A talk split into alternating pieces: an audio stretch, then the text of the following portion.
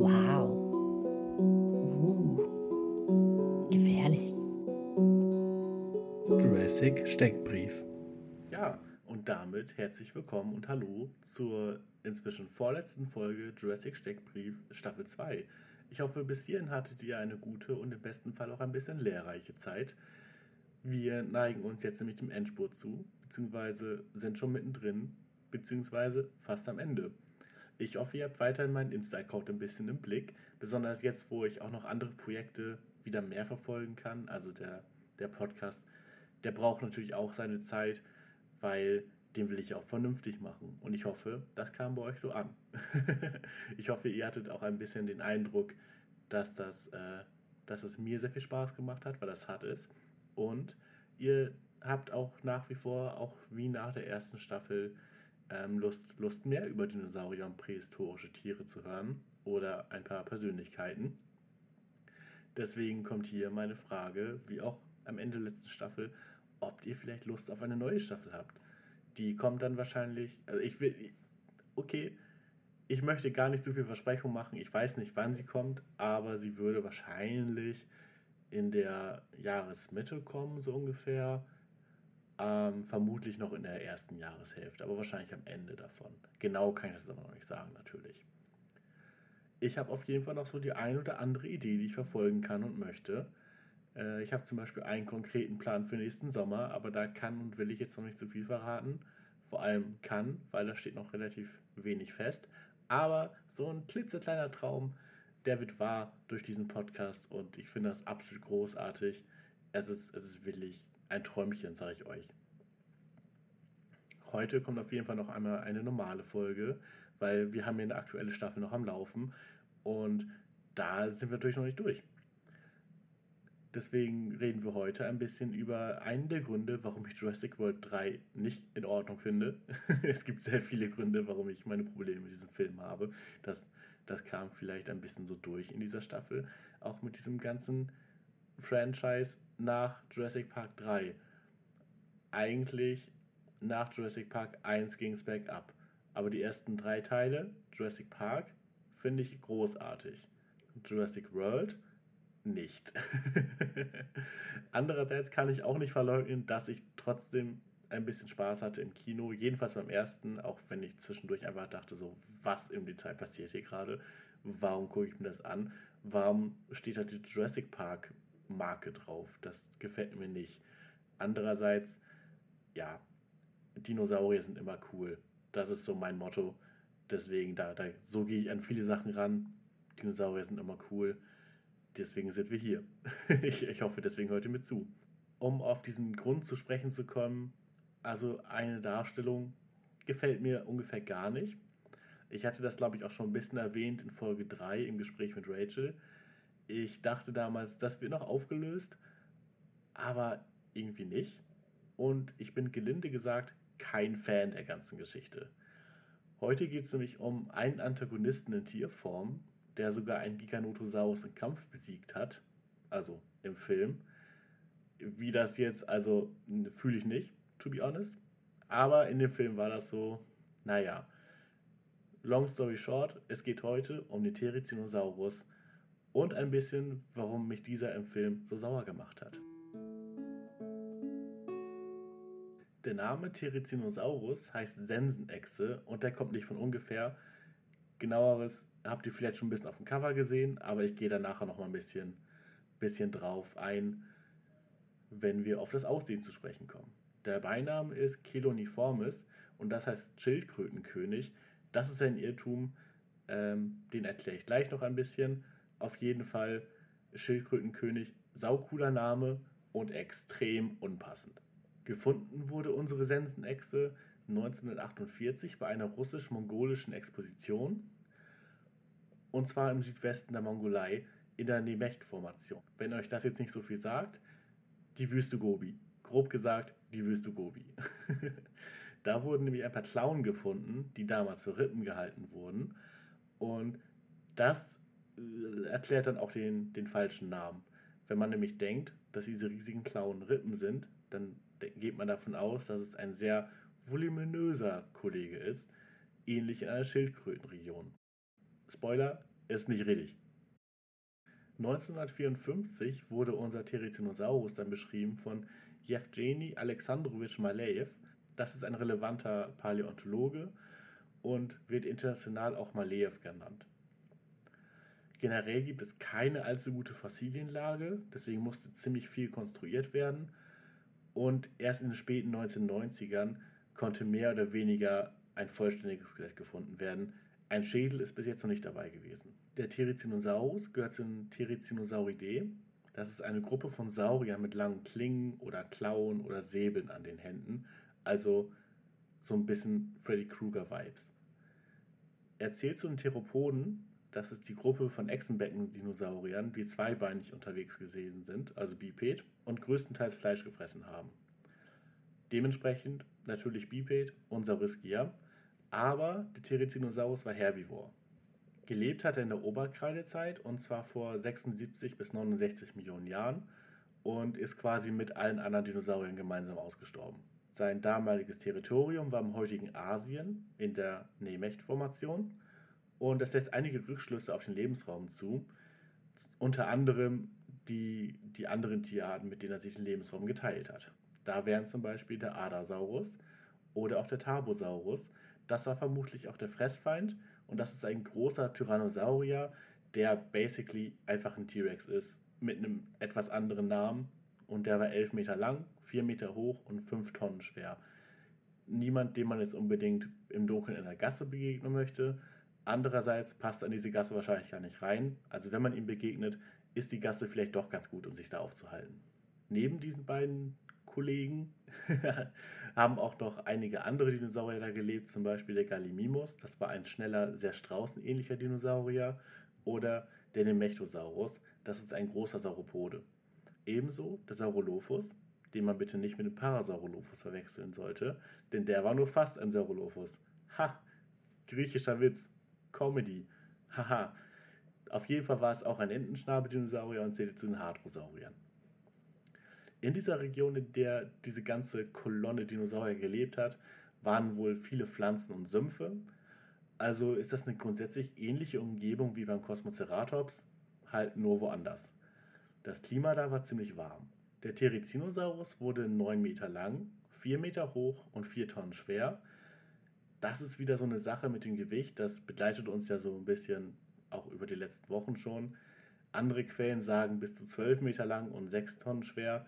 Das ist aber immer so ein Ding mit der Berechnung und da kann man nicht so genau sagen. Ich habe mich jetzt auf die 9 Meter Länge und die 4 Tonnen Gewicht spezifiziert oder festgelegt, weil ich das am öftesten gelesen habe und ich gehe einfach davon aus, dass das dementsprechend auch am wahrscheinlichsten war.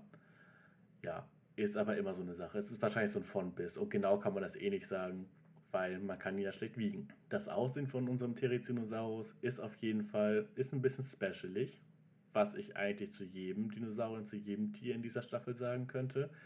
Aber auch bei ihm haben wir so ein, ein bisschen das Alleinstellungsmerkmal, das USP. Ich habe eben schon gesagt, der Therizinosaurus gibt einem so gewisse Freddy Krueger-Vibes.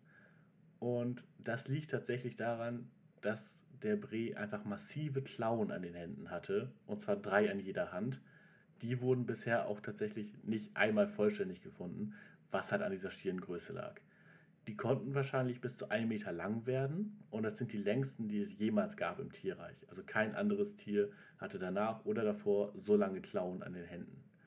Die Arme waren dabei bis zu zweieinhalb Meter lang und da kam dann nochmal ein Meter reine Klaue dazu. Also das ist schon wild. Der Kopf vom Therizinosaurus war ziemlich klein. Er hatte dafür aber einen ziemlich langen Hals und vermutlich ein Federkleid er ging auf zwei Beinen und konnte sich durch seine Klauen wahrscheinlich nicht stützen. Wer das dagegen konnte, ist unser, unser Kollege aus der nächsten Folge, so als kleiner Hint. Der Therizinosaurus, mit dem wir uns heute beschäftigen, hatte aber einen großen und eher dicken Rumpf und hatte zwei Hinterbeine mit je vier kräftigen Zähnen. Dabei war die erste Zehe eine Afterkralle. Das ist ein bisschen ungewöhnlich bei Theropoden, weil die haben grundsätzlich eher drei Zehen. Die Fressgewohnheiten vom Therizinosaurus sind nicht ganz geklärt, weil man ja halt keinen Schädel gefunden hat und das Gebiss ist super wichtig bei der Erforschung von ausgestorbenen Tieren, da man dadurch sehr viel erkennt. Unter anderem, was so die bevorzugte Nahrung war. Und die bleibt uns hier leider versteckt. Man kann davon aber durch die Familie Therizinosauridae ausgehen, dass auch unser Therizinosaurus wahrscheinlich Vegetarier war und wahrscheinlich mit seinen langen Klauen Äste und Ranken in sein Maul ziehen konnte, hatte quasi also immer so sein kleines Reisebesteck dabei und konnte damit auch so ein bisschen die Rinde vom Bäumen entfernen. Also ich wollte gerade sagen, er hatte kleine Skalpelle dabei, aber das war ein solides Steakmesser bis halbe Säbel. Also ich weiß nicht. Muss sich jeder selber wissen, ob man sich ein Steak oder seine, seinen Salat gerne mit einem, mit einem Claymore Breitschwert sch schneidet aber der Therizinosaurus hat gedacht, ja, das bin ich, das mache ich. Alles andere lächerlich. Eventuell wurden diese Klauen aber auch zu Kämpfen genutzt. Das ist nicht ganz, nicht ganz geklärt, aber jetzt nicht unwahrscheinlich. Vermutlich gegen Angreifer, aber auch gegen Revierkämpfer. Das war so ein kleiner, kleiner Schwertkampf dann. Oder auch zu Balzkämpfen. Und die waren natürlich meistens dann nicht tödlich. Wahrscheinlich hatte der Therizinosaurus eine ähnliche Lebensweise wie Gorillas heute oder die prähistorischen Faultiere damals. Und jetzt habt ihr so ein bisschen kennengelernt, wie der Therizinosaurus wahrscheinlich in der Wirklichkeit durch die, durch die kreidezeitlichen Wälder gestapft ist. In dem Film ist das ein bisschen anders und das Äußere ist tatsächlich ziemlich gut rübergebracht fairerweise, sofern das möglich ist, auf der Fossilienlage. Das ist grundsätzlich eine Stärke, die Jurassic Park immer hatte, was, glaube ich, auch so ein bisschen der eigene Anspruch davon war. Man muss auch sagen, die Darstellung von den älteren Filmen ist auch, abgesehen vom Raptoren, darüber habe ich aber, glaube ich, schon genug gesprochen in der Folge zum Deinonychus, die ist relativ gut und vor allem dadurch bedingt durch die damals vorhandenen Erkenntnisse, die man halt so hatte. Da gehe ich nächste Woche auch noch ein bisschen drauf ein, weil da haben wir auch noch einen sehr prominenten Vertreter dessen, es, ist, es gibt immer kleine Hints. Vielleicht, vielleicht kommt ja jemand schon drauf, worum es nächste Woche geht. Außer den Leuten, denen ich ja schon gesagt habe.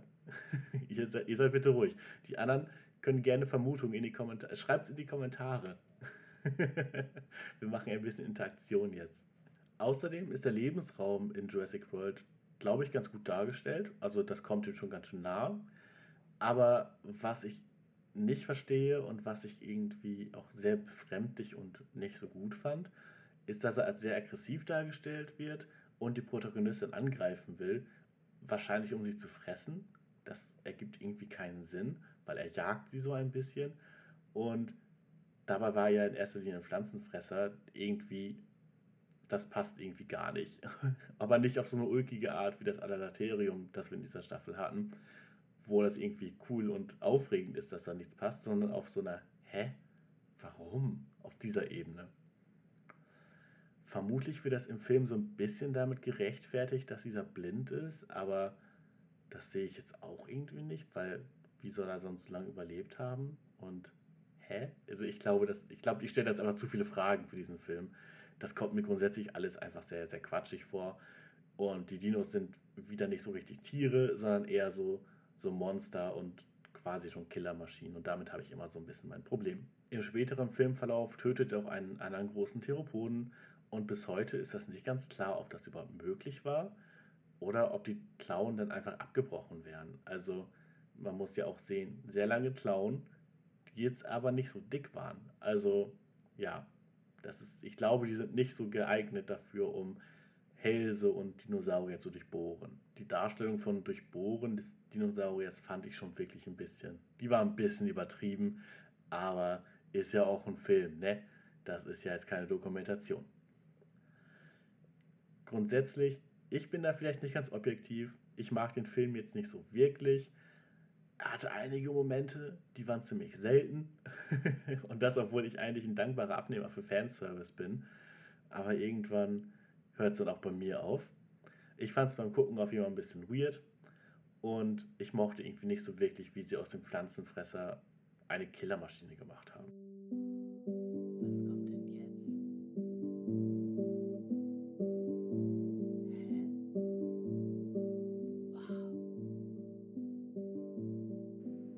Schon bei der, bei der komischen Darstellung und komischen Überlieferung von, von irgendwelchen Fossilien sind, die vielleicht ein bisschen überdramatisiert wurden. Ähm, da, da frage ich mich doch, was wäre eine Staffel Jurassic Steckbrief ohne seltsame Theorien, die sich als gar nicht mal so klug herausgestellt haben. Deshalb gibt es heute den zweiten Teil von Dinge, die Paläontologen dachten, aber ihnen heute ein bisschen unangenehm sind. In der letzten Staffel hatten wir schon das genaue Datum der Erdschöpfung, mit Uhrzeit sogar, was ich großartig finde. Ein sehr seltsames Einhorn. Es ist immer noch Comedy pur, dass das so stattgefunden hat. Und Drachenknochen und Wundermedizin. Ich finde es wild, aber wir gucken ein bisschen, was es noch so an weiteren wunderlichen Ideen gab. Wir bleiben das erste Mal so ein bisschen beim Archaeopteryx. Und zwar wurde da in 1860 eine einzelne Feder entdeckt und aufgrund dieser Feder wurde auch der Name geprägt. Hermann von Meyer war sich damals sicher, ihr erinnert euch vielleicht, die neue Art wurde entdeckt, der Urvogel. Jetzt fragt man sich natürlich ein bisschen zurecht, warum habe ich letzte Woche gar nichts dazu gesagt, zu dieser Feder? Weil Hermann von Meyer hatte nur so ein bisschen recht. Er entdeckte einen neuen Dinosaurier, das war aber nicht der Archaeopteryx. Bis heute ist nicht ganz klar, welcher Dino das war, aber es war auf jeden Fall nicht der Archaeopteryx. Irgendein Dinosaurier hat damals seine Feder verloren und man dachte, ja, das muss er halt sein. Damals gab es halt auch noch nicht so viele Dinosaurier mit Federn, beziehungsweise das war noch nicht so anerkannt und man hat das eher nicht für wahrscheinlich gehalten. Deswegen hat man gedacht, ah, Feder, ja, muss er halt sein. Ein bisschen verrückter und ein bisschen egoistischer vielleicht und ein bisschen idealistischer war dann Charles Dawson, der versucht hat, die Briten in der Weltgeschichte ein bisschen relevanter zu machen. Es gibt tatsächlich mehrere Funde und spannende Funde auf der, auf der Insel, aber das hat ihm so nicht gereicht, weil er hat so ein paar Knochen von einem modernen Menschen und von einem Orang-Utan zusammengesetzt und zack, hatte er den Piltdown Man erfunden. Das war eine Flunkerei und die hat jahrzehntelang Bestand gehabt, ist dann aber noch aufgeflogen und ganz unangenehmerweise für ihn auch noch während er gelebt hat. Das war nicht in Ordnung, aber kreativ. Was außerdem aufgeflogen ist, leider auch zu Lebzeiten des Fälschers, war wahrscheinlich eine der bekanntesten Fälschungen der Paläontologie generell, vor allem auch im deutschsprachigen Raum. Diese heißen Würzburger Lügensteine. Das sind sehr viele Üs und ein U und ich habe mehr als einmal versucht, das auszusprechen. Ich, ich, ich, erspare euch das. Ähm, mir geht es nicht gut damit. ich finde aber eine Sache, die Lügensteine heißt, das klingt schon, das klingt schon vielversprechend. Das hat eine interessante Geschichte. Ganz knapp runtergebrochen auf das Wichtigste dazu, Johann Behringer hat 1725 eine große Anzahl Steine gefunden, die er für Fossilien gehalten hat. Genauer gesagt haben drei Jugendliche ihm diese Kalksteine verkauft. Die waren 14, 17 und 18 Jahre alt. Aber wer nimmt das so genau? Er hat die halt gekauft und gedacht, ja, passt schon also am Anfang war er ein bisschen misstrauisch, hat dann aber selber in dieser Zielregion, wo die gefunden wurden, ein bisschen gesucht und Steine gefunden, die ganz sicher nicht vorher da platziert wurden. Nach eigenen Angaben hat er auf diese Art und Weise 2000 Steine gefunden und auf diesen Steinen sind wilde Sachen zu sehen. Zum Beispiel haben wir da eine Spinne im Spinnennetz, ein hebräisches Schriftzeichen oder Frösche bei der Paarung und keinerlei Skelette. Das waren einfach Reliefabbildungen. Das ist so ein bisschen, als hätte man so einen Frosch oder eine Spinne oder was weiß ich aus Kalkstein geschnitzt und gesagt, ja, ist ein Fossil. Ihr seid ja inzwischen so kleine Experten ein bisschen, deswegen wisst ihr natürlich, Fossilien funktionieren so nicht. So sehen die nicht aus. Aber das Glück für die Jugendlichen war, die Steine sehen absolut albern aus, aus heutiger Sicht natürlich. Aber die Existenz von Fossilien war damals, das war noch nicht so richtig da. Das war relativ neu. Deswegen haben die ja gesagt, hm, wir probieren es einfach mal. Und Behringer hat gedacht, ja geil, das ist der nächste große Step für mich. Ich werde berühmt. Er hat direkt ein Buch geschrieben. Und weil das natürlich noch nicht genug ist und der Mann 2000 von diesen Kollegen gefunden hat, hat er noch ein zweites Buch geschrieben. Das ist genial. Beim Schreiben von diesem zweiten Buch hat er dann gemerkt, hm, irgendwas, irgendwas ist da faul und hat das Projekt dann eingestampft. Als ihm das dann alles aufgefallen ist, hat er auch versucht, alle Ausgaben vom ersten Buch zurückzuholen und zu vernichten. Ganz schön unangenehm auf jeden Fall. Ironischerweise wurden diese Steine dann zu begehrten Sammlerobjekten und wurde wieder gefälscht. Hat alles wegen Geld. Der, der Kapitalismus war damals schon in seinen, in seinen Grundzügen da. Wir, ich äußere mich nicht auf dieser Ebene zu, zu gewissen politischen Themen, aber ja, ähm, sehr ulkig auf jeden Fall. Ich, ich finde es ich find's klasse, dass diese Fälschungen so dämlich sind. Äh, aber damals durch die Zeit bemessen halt funktioniert haben und dann selber wieder zu irgendwelchen Sammlerobjekten wurden und auch wieder gefälscht wurden. Das, ich finde, das ist so eine, das ist so eine Ironie einfach. Ein Klassiker, den wir natürlich noch auch gerade im Rückbezug auf die letzte Staffel haben, ist, dass 1725 außerdem von einem Universalgelehrten Johann Jakob Scheuchzer aus Zürich ein Riesensalamander gefunden wurde. Das war jetzt für ihn aber kein Riesensalamander, sondern ein menschliches Skelett, das in der Sintflut umgekommen war. Das war also eine arme Seele, die hat es damals halt nicht auf die Arche geschafft. Das ist wahrscheinlich vielen passiert. Ist jetzt auch nicht so schön, aber ja, Universalgelehrter aus dieser Zeit oder generell. Ich finde, wenn Leute sagen Universalgelehrter, keine Ahnung. So, bin ich Universalgelehrter, weil ich ein Abi habe? Wahrscheinlich nicht. Wahrscheinlich nicht. Und maße ich mir deswegen an, irgendwie einfach zu allem was zu sagen? Auf gar keinen Fall. Aber auch heute noch gibt es einige Bücher darüber, was für Irrtümer es gab, aber dabei muss man ziemlich stark aufpassen. So gibt es zum Beispiel ein Buch von Hans-Joachim Zilmer, das heißt Irrtümer der Erdgeschichte, die Uhrzeit war gestern. Das wollte ich mir eigentlich ausleihen, weil ich dachte, das passt ja ganz gut hinein. Vielleicht haben wir ja so ein paar, paar ulkige Irrtümer, die man da finden kann. Aber wie man das halt so machen sollte, habe ich mir den Autor noch mal ein bisschen angeguckt. Und Zilmer hat so einiges aufgedeckt und auch tatsächlich noch so ein paar eigene wilde Theorien aufgestellt. Und das findet jetzt auch hier statt, aber vielleicht nicht so, wie er das gerne hätte und vor allem nicht, wie es erst geplant war. Der Herr Zilmer ist nämlich Anhänger der junge Erde-Theorie. Also die Erde, die wir kennen, ist vor 5.000 bis 6.000 Jahren so entstanden durch eine Sinnflut. Damals hat sich natürlich auch die Schwerkraft erhöht, deshalb sind die Tiere nicht mehr so groß wie damals. Das ist ja voll logisch. Weil damals war einfach die Schwerkraft sehr viel geringer und dementsprechend können Tiere halt viel größer gewesen sein. Man kennt sie, die großen Tiere, die auf anderen Planeten leben. Das, okay, das ist vielleicht ein bisschen weit hergeholter Vergleich, das, das streichen wir wieder. Aber ja, weiß ich nicht, ob die Schwerkraft jetzt damit zu tun hat, wie, wie groß ein Tier ist, beziehungsweise dass sich die, die Schwerkraft jetzt daran, die hat sich geändert und deswegen sind Tiere kleiner geworden. Also, das fühle ich nicht. und das fühlen auch echte Wissenschaftler nicht vor allem. Er glaubt außerdem daran, dass es keine Makroevolution gibt, nur Mikroevolution. Um das mal ein bisschen klarer zu machen, Mikroevolution heißt, eine Art verändert sich innerhalb der Art und bleibt grundsätzlich sie selbst. Also ein, ein Frosch bekommt zum Beispiel größere Füße, jetzt als Beispiel, das ich mir ausgedacht habe, oder eine Art von Tieren bekommt bessere Augen, weil sie in einer anderen Umgebung lebt, beispielsweise, oder eine andere Fellfärbung zum Beispiel, um sich da besser zu tarnen. Die Makroebene ist, dass sich eine Art anpasst und zwar so sehr, dass sie eine neue Art wird. Die Folge daraus für Zilmer ist nämlich, dass Menschen gar nicht aus affenähnlichen Wesen entstanden sind und wir uns die Vorfahren teilen mit Menschenaffen. Und da fragt man sich natürlich, wo kommen Menschen dann her? Gab sie schon immer. Aber auch darauf hat Zilmer eine gute Antwort. Aliens. Die haben vor langer Zeit die Erde besucht und Menschen geschaffen. Das ist genial. Ich, ich finde das klasse. Da muss man erstmal drauf kommen. Aber es ist der einzig logische Schluss an dem Punkt. Wenn man Evolution komplett rausstreicht aus Wissenschaft, dann äh, bleiben nur noch Aliens über. Ich würde ich würd gerne seine Meinung dazu wissen, wie Pyramiden entstanden sind. Das Problem ist, dass er relativ viel erzählt hat und viele Bücher geschrieben hat. Und da sind auch einige Fossilien da gefunden worden, die nicht so ganz in seine Theorien passte. Aber der Mann ist ja nicht blöd. Er hat auch dafür eine gute Erklärung. Und zwar wurde die Erde immer größer. Früher war die einfach viel kleiner und deswegen hat sich alles so ein bisschen verschoben. Heute ist das fairerweise eine überholte Theorie, aber nicht für alle. Was einem ein bisschen auch auffällt, wenn man seine Texte ein bisschen durchgeht, keine wissenschaftliche Fachzeitschrift, die was wirklich auf sich hält, die einen gewissen Anspruch hat, hat seine Theorien aufgefasst und veröffentlicht.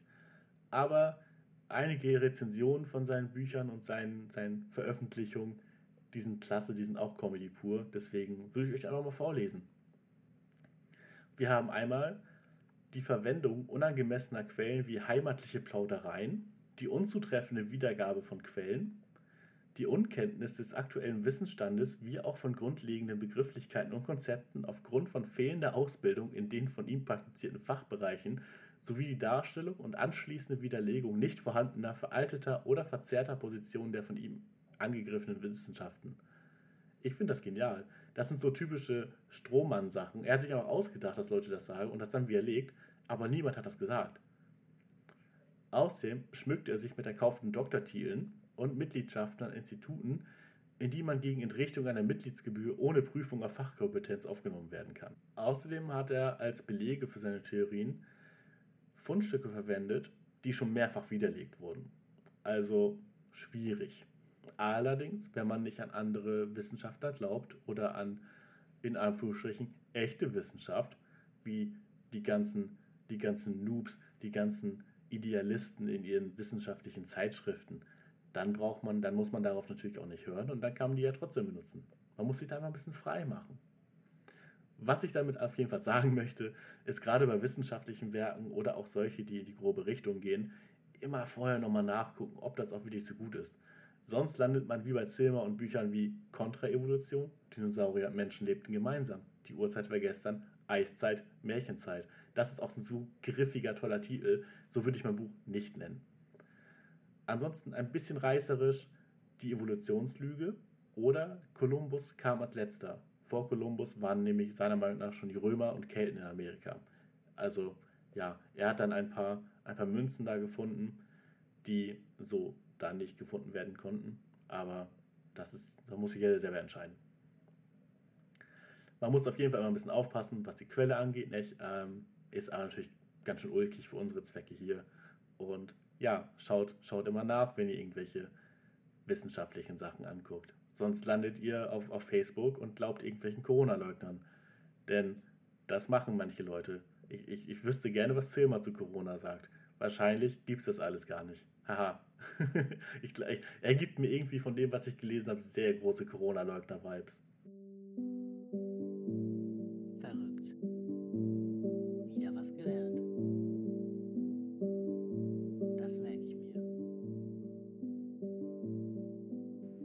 Diesem Ende dieser Theorien beenden wir auch die heutige Folge.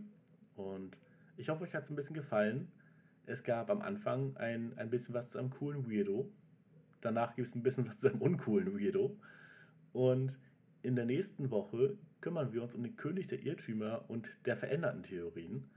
Außerdem gehen wir ein bisschen auf die Neuigkeiten aus der Welt der Paläontologie ein, die ich persönlich aber spannend finde und die so ein bisschen, ein bisschen aktueller sind, weil ich denke, das ist ein guter Zeitpunkt dafür. Bis dahin, lasst mir super gerne Feedback da, sagt mir gerne, ob ihr Spaß hattet bei der aktuellen Folge. Auch gerne nochmal im Hinblick auf Staffel 3, wollt ihr das? Wenn ja, was könnte ich da besser machen? Habt ihr kleine Vorschläge? Und schaut mal so ein bisschen, was Merchandise angeht. Oder andere Sachen, die ich mache. Ich würde es tatsächlich in erster Linie nicht als Merchandise aufziehen wollen, weil das ist dann auch ein bisschen albern. Ich glaube, dafür ist dieser Podcast zu klein. Aber, aber ja, ich, ich rede gern über Dinosaurier und das ist so, das ist so mein Ding, glaube ich. Ich, ich bin Dino-Atze. ich hoffe auf jeden Fall, inzwischen habe ich da was oder noch. ich nehme das nämlich alles ein bisschen vorher auf, das habe ich ja letzte Woche schon gesagt, denn ich habe gar nicht so viel Zeit, aber man kennt es ja. Es ist irgendwie das typische Ding, was ich irgendwie auch der letzten Staffel schon hatte.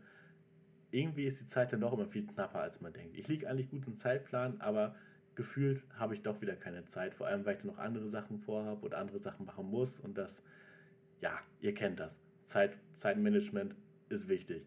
So oder so, es wird ganz wundervoll.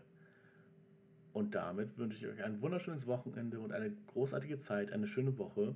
Bis zur nächsten Woche, bis zum nächsten Freitag um 18 Uhr. Und damit Gali Grü. Schon vorbei.